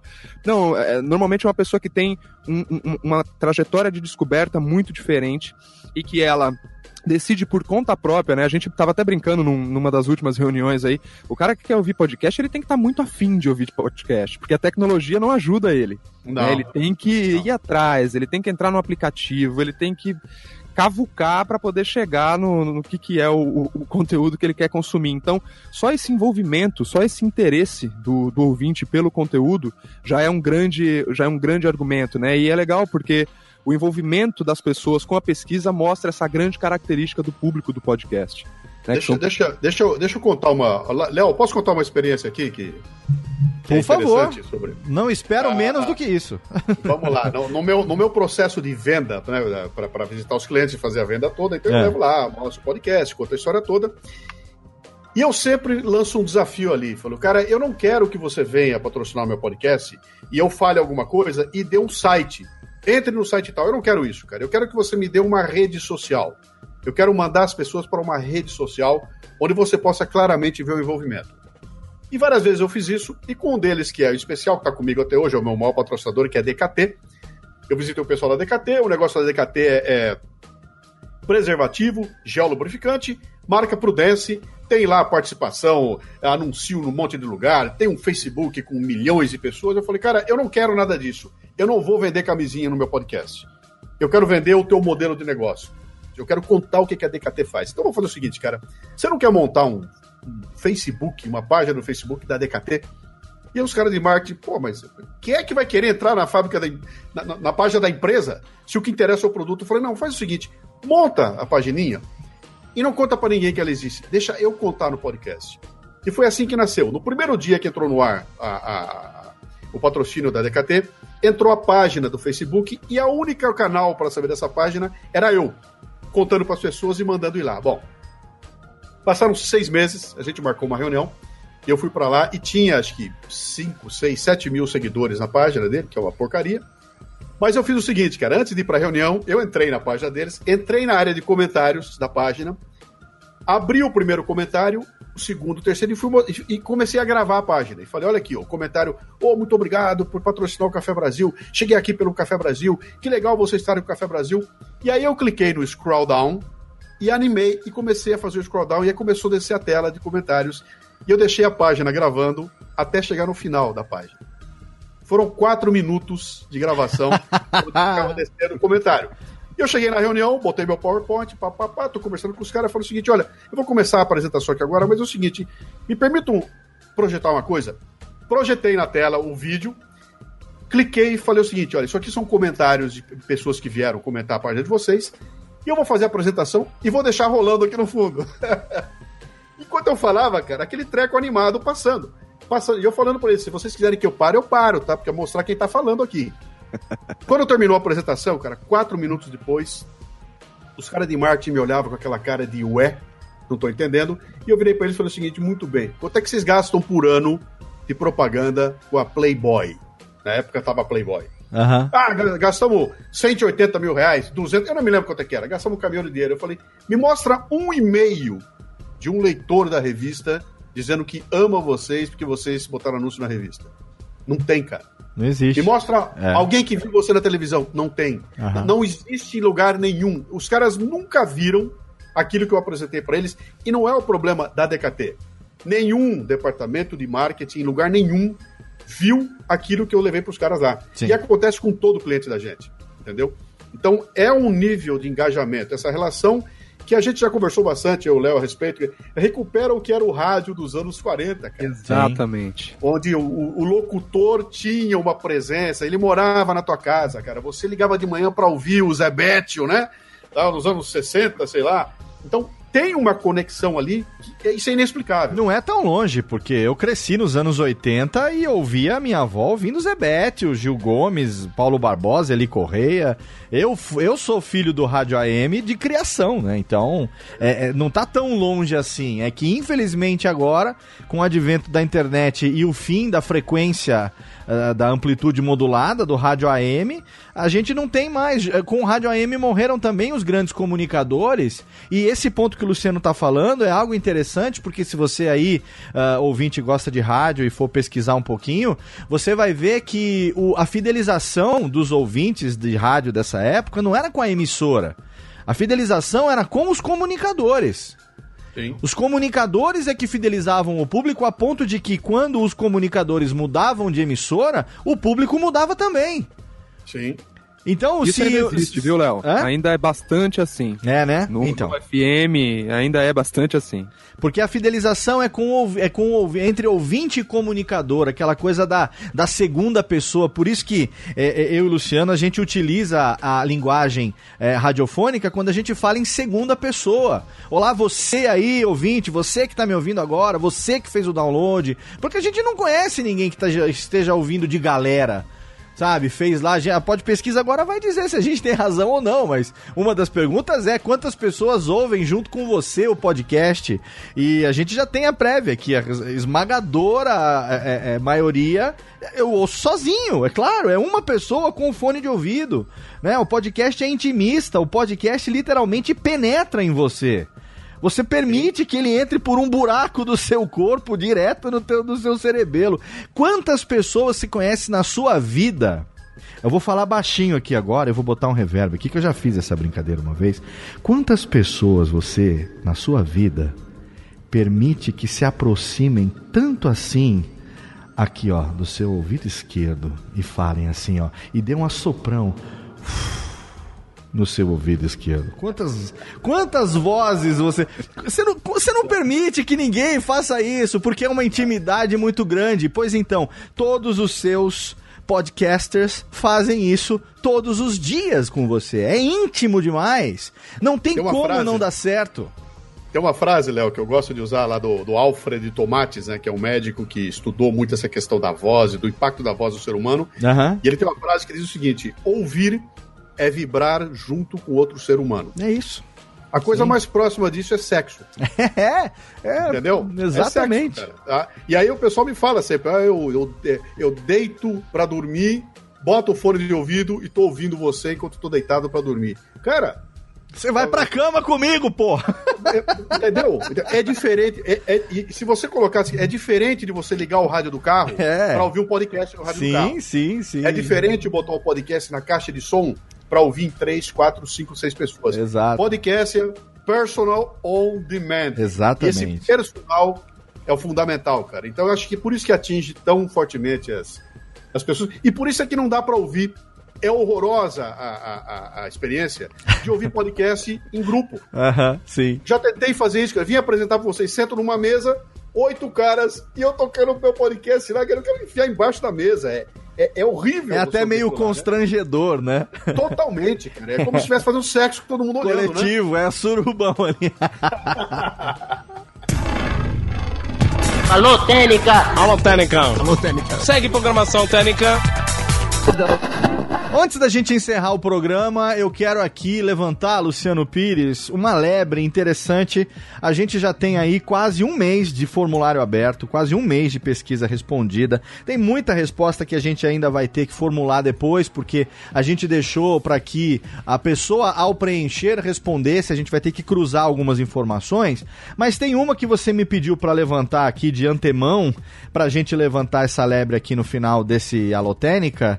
E, e a gente tem esses números aqui, que é com relação a, a onde as pessoas ouvem podcast. Em 2014, a pergunta foi, em sua maioria, como você geralmente ouve podcasts? E em 2018, a equivalente foi, na maioria das vezes, você ouve podcast por meio de qual equipamento? Né?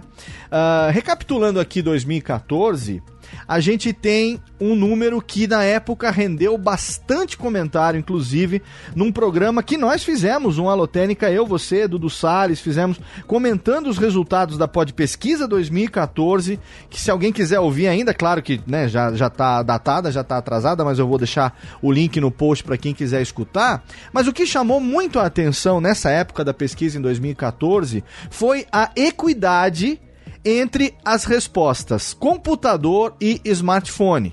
Na época nós tivemos 42%, 42,81% respondendo que ouviam no computador. Em segundo lugar, 42,33% respondendo que ouviam no smartphone. Então estava né, tecnicamente empatado ali por algumas frações. Depois, 12,17% responderam iPod e semelhantes e só 2,69% responderam som automotivo. Aí, a gente percebeu, porque a Grace, nossa amiga lá da CBN, ela tá sempre mandando pra gente, que tá organizando a pesquisa, algumas prévias dos resultados. E esse resultado já nos chamou a atenção. O Luciano pediu pra mim agora, antes da gravação, Léo, pega pra mim o resultado de hoje, no momento da gravação desse programa. Vale a gente pontuar aqui também que, no momento da gravação desse programa, a gente já superou, o Luciano falou que quase com quase 20 dias, a gente já tinha superado a quantidade de respostas de 2014. No momento da gravação desse programa, entre respostas completas e parciais, a gente já está com mais de 18.600 respostas. Lembrando que em 2014 nós tivemos 16.200 respostas, então a gente já passou esse número. Mas aí eu. Léo, Léo, Léo, uma coisa, você precisa lembrar. Com um questionário Ah, dinossauro. Gigante, né? É, É sim. gigantesco, né? Sim, sim. O que foi intencional, isso não preocupou ninguém. né? Sim. Porque a gente falou, cara, por mais ah, ah, diminuta que seja a resposta, a gente já teve 16 mil lá atrás. Se der tudo errado agora, nós vamos ter 2 mil. Estatisticamente, tá mais do que suficiente. Então, vamos botar um questionário grande. Não importa que muita gente reclame que seja grande. Quem interessa vai responder inteirinho, né? Sim. E é o que está acontecendo conosco aqui. Quer dizer, não, não teve problema o fato dele ser um questionário grande, porque estatisticamente a gente tinha a cobertura. A gente tem um, um- um índice de é, evasão no meio do formulário que é mais do que aceitável para os padrões de uma pesquisa desse tamanho. E vale apontar que nos primeiros 10 dias, mais ou menos, da pesquisa, nós tivemos um problema de responsividade com os dispositivos mobile. E aí a gente descobriu que a gente estava com um probleminha de programação, estava dificultando para as pessoas que têm baixa visão poderem responder a pesquisa como um todo, e estava dificultando também o grande número de pessoas que estavam querendo responder através do smartphone e também do tablet. E aí a gente corrigiu esse problema de responsividade e hoje qualquer pessoa consegue preencher com facilidade, de forma 100% responsiva em qualquer dispositivo, inclusive baixa visão, porque os leitores de tela estão conseguindo ler e facilitar a vida. Então a gente tem ali um índice é, de, de respostas parciais que é mais do que aceitável. Mas o que chamou a atenção, Luciano Pires, eu quero que você nos dê, então, uh, uh, com base na comparação com os números de 2014, o que, que a parcial, com quase um mês de pod pesquisa, já está mostrando com relação ao comportamento do ouvinte, de onde ele ouve, de que forma ele ouve o podcast que ele gosta. Então, isso aqui é uma resposta múltipla, né? Quer dizer, os, os percentuais não vão se somar, mas é muito interessante aqui. Eu vou começar do menor para o maior, tá? 1,3% diz que ouve através de um outro equipamento qualquer, 15,9% ouvem no som do carro, 26,4% ouvem no computador e tá sentado aí, cara. 91,9% ouvem no celular. 13.374 respostas, o 91,9% ouvem no celular. Ou seja, aquilo que a gente já vem falando há um bom tempo atrás, quer dizer, o que, que aconteceu com o podcast? Ah, a plataforma do podcast, que ele nasce no computador, nasce na internet, quando surge o smartphone, é o mundo do podcast. Todo mundo tem no bolso a capacidade de acessar podcasts, né? Eu não preciso comprar um aparelho de televisão para assistir alguma coisa. Eu não preciso comprar um aparelho de rádio. Eu não preciso ter um rádio no meu carro. Tá no meu bolso, cara. O canal tá no meu bolso. Ou seja, cara, eu, eu tinha feito um número há um tempo atrás que apontava que esse ano aqui de 2018, se eu não me engano, seriam vendidos no Brasil entre 60 milhões e 70 milhões de smartphones. Vendidos. Eu nem sei qual é o parque de smartphones que está aqui, mas não é difícil que seja 100 milhões de aparelhos. Ou seja, teoricamente, 100 milhões de pessoas teriam capacidade de acessar podcasts no Brasil hoje. Já está no bolso dele. E a maioria absoluta não tem a menor ideia. O pessoal que tem iPhone, cara, pega o iPhone, abre. O que, que, que é esse? Não sabe o que é aquele ícone. Eu faço palestras, né? Toda a minha palestra minha, eu termino e no final eu coloco ali na tela o podcast. falo para o pessoal: olha, atenção, quem tem iPhone, fotografe essa tela aqui que eu vou dar a instrução. Todo mundo levanta a mão e bate a foto. Os caras que têm iPhone têm dentro deles o ícone e não sabem para que serve. Não sabem, né? exatamente. Ou seja, o potencial de, isso é explosivo de crescimento disso. Eu até brinco, e aqui vai o um recado aí pro Paulo levar para a turma da Globo lá.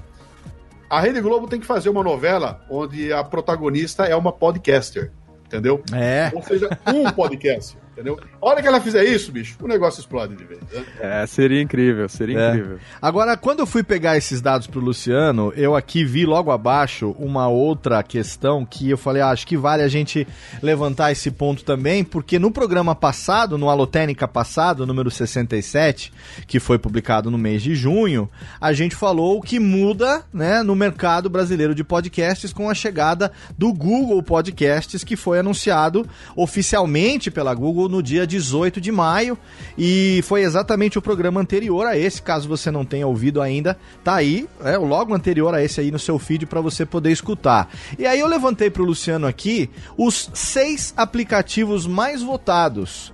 Em que aplicativo, por qual a pergunta é, por qual aplicativo ou agregador você costuma ouvir podcast? Cada respondente poderia colocar no máximo três.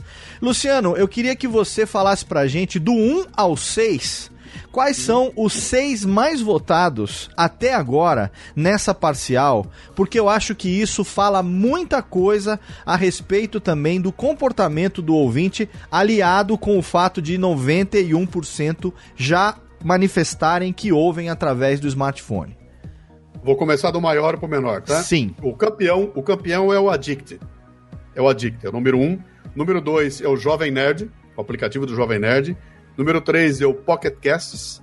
Número 4 deu Castbox. Número 5 deu o podcast da Apple, o nativo da Apple.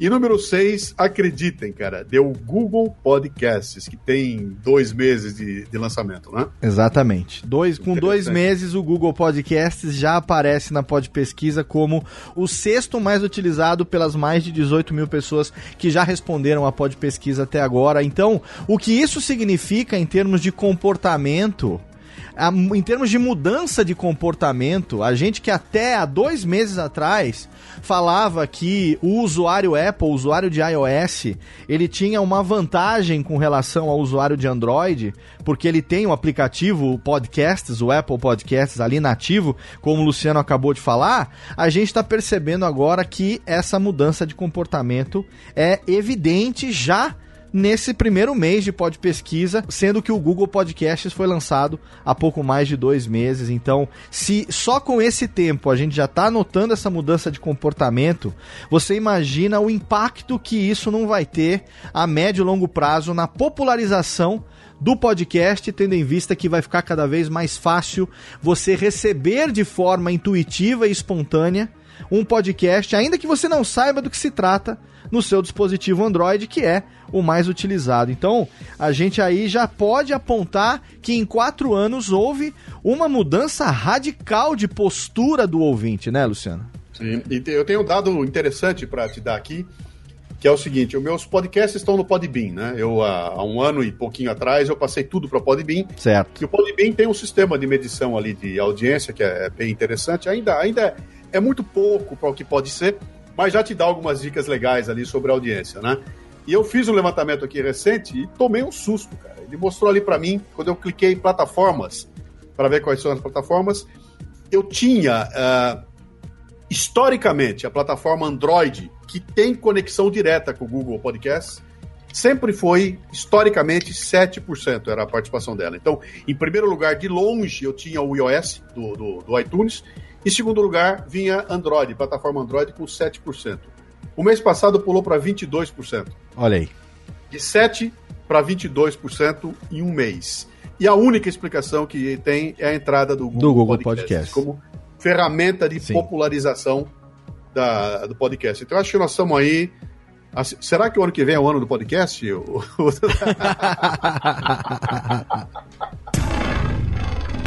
Alô, Técnica! Alô, Técnica! Alô, Técnica! Segue programação Técnica! Luciano Pires, Paulo Vinícius, eu quero agradecer demais a participação de vocês. É claro que a gente está fazendo esse programa agora aqui no meio da Pod Pesquisa, como uma forma de ainda auxiliar, de ampliar a divulgação. A Rádio CBN está colocando chamadas diárias na programação também, além de banners no site, né, Paulo? Isso, e tem comunicação rodando nos, em todos os nossos podcasts também. É, toda, toda semana, todo dia está tendo comunicação nos podcasts, no nosso site, no nosso aplicativo também. Então a gente aqui convoca também os ouvintes do Alotênica, que também a gente sabe que tem muito ouvinte, não só do Alotênica, como do Radiofobia também, que, enfim, pela afinidade gosta de rádio, né? É, que manifeste lá também a sua opinião, que não deixe de participar da Pod Pesquisa. Continue ouvindo também os podcasts lá da CBN. Paulo, obrigado demais pela sua presença. Manda um abraço pra Giovana, pra Grace, nossas amigas aí da equipe que tá junto com a gente. Obrigado pela confiança e em breve, depois, em setembro, setembro, talvez setembro ou outubro, a gente grave mais um programa, dessa vez para trazer os resultados consolidados aqui e aí uma análise mais profunda do que a gente conseguiu efetivamente alcançar com a Pod Pesquisa 2018, né? Com certeza, Léo. Eu que agradeço o convite, assim, é sempre muito bom discutir essa mídia. É... Nós aqui na CBN somos muito apaixonados também, é muito bom falar com quem é apaixonado, né? É, pelo, por podcast. E é, a gente está muito feliz com os resultados até aqui. Espero que a gente possa voltar sim para falar mais, falar sobre os resultados, divulgar aí para os ouvintes uh, do Alotênica o que, que a gente achou, nossos grandes achados aí da, da Pod Pesquisa e quem sabe aí futuramente trabalhar em novas novas pesquisas para enfim para fortalecer cada vez mais essa comunidade para ajudar a, a, o podcast a se desenvolver aqui no, aqui no Brasil. E só para deixar um teaser aqui pro ouvinte, sem dar spoiler, até porque não tem nada certo ainda, mas uh, a, a CBN tem sido procurada por grandes, uh, como é que eu vou dizer, grandes players do meio de divulgação de estatísticas nacionais, é, em vários aspectos de rádio e TV e tudo isso, com interesse já antecipando o interesse na divulgação desses resultados. E se uma dessas parcerias ou algumas dessas parcerias acabarem se consolidando, isso pode significar uma divulgação que nós mesmos não imaginávamos quando começamos essa edição da pesquisa, né? Com certeza, isso faz parte desse objetivo, né, da nossa participação, assim, a, a, essa capacidade de estender esse, o potencial dessa pesquisa uh, para outros, né, enfim, para outro, outros institutos, para outras possibilidades, além de uma comunicação direta com o mercado na divulgação desses resultados, é, levar isso à frente faz parte dos nossos objetivos com essa parceria. É dessa forma que a gente quer contribuir para o podcast no Brasil, Léo. Obrigado, Paulo, mais uma vez. E também obrigado, meu amigo Luciano Pires, que é sócio aqui do Alotênica, dispensa apresentações.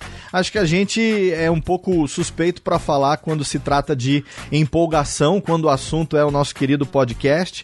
Mas acho que esse ano a gente está conseguindo algo inédito, né, Lu? Ah, eu não tenho dúvida não. Só para deixar aqui para a turma que vai estar vai tá curiosa, quais são os próximos passos, né? Nós vamos continuar com a pesquisa, tá aberta até dia 15 de agosto. 15 de agosto a gente fecha tudo e aí é o processo de tabulação dessa pesquisa. Quando terminar o processo de tabulação, que eu não sei quanto tempo vai levar, imagino que seja alguma coisa de uma semana, 10 dias, alguma coisa assim, uhum. todo o resultado sobe para o site da Bipod e fica lá aberto para quem quiser entrar. Então a pesquisa é livre para quem quiser entrar. Os produtores de podcasts que entraram no site da Bipod e preencheram a ficha de afiliação vão ter a chance de receber o extrato da pesquisa só com os ouvintes que disseram que houve aquele podcast. Então você vai poder pegar de um universo de 20 mil respondentes, de repente os mil, dois mil, três mil que falaram que ouviu o seu podcast e dali tirar o perfil específico do teu programa, do teu podcast, né? Isso aí a gente imagina que deve acontecer lá para setembro, alguma coisa assim, não é isso, Léo? Exatamente, é. A gente vai ter um certo trabalhinho para consolidar tudo. A equipe da CBN já está né, encabeçada pela Grace nessa parte técnica, é, a, a, começando a ver já o que, que a gente vai precisar fazer. Mas assim que a gente tiver consolidado, primeiro, a pesquisa como um todo, a gente vai também fazer a estratificação daqueles que manifestaram o desejo de se afiliar à BPOD. E aí, para esses, a gente gente vai fazer uma estratificação é, específica do seu podcast e oferecer, além do resultado geral que é público, um resultado personalizado para que os produtores possam ter então isso na mão, a comparação daqueles que manifestaram que ouvem o seu podcast, ou seja, o seu público fiel, o seu público específico, com o público geral. É, de grátis, né? Lembra de graça. Não vai cobrar nada, sim, ninguém sim. vai pagar nada. Sim, é de graça isso de graça para todo mundo e a gente pretende, é, com isso, ter a primeira grande iniciativa dessa reformulação da ABPOD, né? Então, a Pod Pesquisa é uma iniciativa da ABPOD com a CBN e é a primeira grande iniciativa dessa reformulação da ABPOD a partir desse database aí de todas as pessoas, de todos os produtores que manifestaram o desejo de se filiar, a gente vai depois traçar quais serão os próximos passos, a gente vai fazer fazer um mailing para entrar em contato com todos eles. Num primeiro momento, a filiação vai ser gratuita para todas essas pessoas que manifestaram o desejo de colaborar. Obviamente que para sobreviver como associação, a AB pode depois futuramente vai precisar definir um modelo de renda através dos pagamentos de mensalidades ou anuidades de associações. A gente vai ainda depois estudar quais seriam os melhores meios de fazer isso, se via plataformas de de pagamento que já são consolidadas e já são testadas, por exemplo, pelo Luciano no Café Brasil Premium, na confraria, se através de novos meios que podem vir a surgir, mas tudo isso vai ser depois discutido. A gente vai refazer, a gente vai estudar meios de se fazer uma assembleia virtual, porque o estatuto original da ABPOD ele previa algo que hoje é impossível, que são assembleias presenciais. Assembleias físicas. É impossível numa mídia que tem produtores brasileiros e a gente até recebeu outro dia o questionamento de um amigo nosso, Alex, que está morando em Portugal, mas é brasileiro, tem um podcast de fotografia, o Alex Mansur, é, o Fotometrando, se eu não me engano é o nome do podcast dele, que me mandou um inbox aqui pelo Telegram falando, pô, Léo, mas eu moro em Portugal, eu não vou poder fazer parte da ABPod. Claro que vai, você é brasileiro. Você vai poder ter o seu podcast participando da ABPod de qualquer lugar do mundo. É a Associação Brasileira de Podcasters das pessoas que produzem os podcasts e não do produto que é produzido pelas pessoas, né? Não é uma associação de programas, é uma associação de pessoas, de braços, de mentes, de corações, associação de pessoas que vão trabalhar em prol do podcast. Então, os próximos passos da ABPod serão definidos também. A gente vai futuramente organizar e chamar e conclamar todos esses que estão se manifestando. A gente já tem, Luciano Pires, eu esqueci de te passar esse número, mas a gente já tem mais de 350 manifestações de afiliação da ABPod, pessoas, produtores que terminaram de responder o formulário, foram lá e preencheram também o formulário de desejo de filiação, e isso é um número que é quase 10 vezes maior do que a gente imaginou que fosse ter quando a gente falou, mas será que alguém vai querer se né, afiliar agora sem saber o que está acontecendo? A gente ainda não tem plano de nada, a gente ainda não divulgou, ainda vai reformular o estatuto. Temos mais de 350 manifestações espontâneas de produtores querendo se afiliar à ABPOD. Eu acho isso já um resultado fantástico. Sem dúvida. Então é isso, querido ouvinte do Alotênica. O objetivo do programa de hoje foi lhe apresentar a Pod Pesquisa 2018. Eu, Luciano e Paulo mostramos para você um pouco do que está acontecendo. Ainda teremos 15 dias de formulário aberto a partir da publicação desse programa. Então, se você é produtor, acesse agora podpesquisa.com.br. Temos uma página lá de mídia, de divulgação, aonde você tem banners em vários formatos, aonde você tem dois spots, um de 45 segundos e um de um minuto, na voz de Antônio Antônio Viviane. Ô negão, né? Ó, ó, ó, ó, o recado, ó o recado pro Paulo aqui, ó. Paulo, acho que três, quatro meses atrás, a gente chegou lá na CBN pra fazer uma reunião, a gente entrou na sala, ele entrou ali e falou, pô, meu, que legal, eu sou fã de vocês. Escuto muito podcast de vocês e hoje você tá aqui conosco gravando. Pois é, cara, zerei a vida. Nada. É um, um privilégio incrível. Nem pensar. O Paulo, Paulo é Paulo é do Inner Circle aqui, faz parte é, dos... é, é, difícil, porque eu, tô, eu fico confuso se eu sou ouvinte agora, se eu tô gravando, eu nunca sei se eu fico escutando ou se eu tenho que falar, é um problemão, mas é um, ah, foi uma experiência incrível gravar agora já é produtor também, daqui a pouco a gente quer ver o podcast do Paulo aí no ar e quer ver o Paulo associado à ABPod, por que não, né? Já, já. Exatamente. Então não deixe você, produtor, de continuar divulgando nos seus podcasts, colocando o banner no teu site, na tua fanpage lá no Facebook, pode divulgar no Twitter à vontade, no Instagram. Pega os spots que a gente produziu, coloca para veicular no seu programa. Se você quiser divulgar também a Pod Pesquisa de forma espontânea, em formato testemunhal, da sua maneira de fazer, pode fazer. O importante é continuar convocando todo mundo a participar até o dia 15 de agosto de 2018 e aí futuramente quando a gente tiver os resultados consolidados, a gente vai ter mais um encontro aqui no Alotênica para a gente trazer esses resultados para você. Não esqueça, radiofobia.com.br barra podcast. Temos programas toda segunda-feira às 10 horas da manhã no ar para você. Radiofobia quinzenal intercalado com Alotênica e Radiofobia Classics mensal. E é claro, na primeira sexta-feira do mês, a gente tem sempre o Voz Off com Antônio Viviane e Nicola Lauleta, trazendo os grandes nomes do rádio e da publicidade. Eu encerro por aqui aqui essa edição do Alotênica do mês de julho de 2018. Mês de agosto a gente tem mais um encontro aqui. Eu conto, como sempre, com o seu download, com a sua audiência. Um abraço e até lá.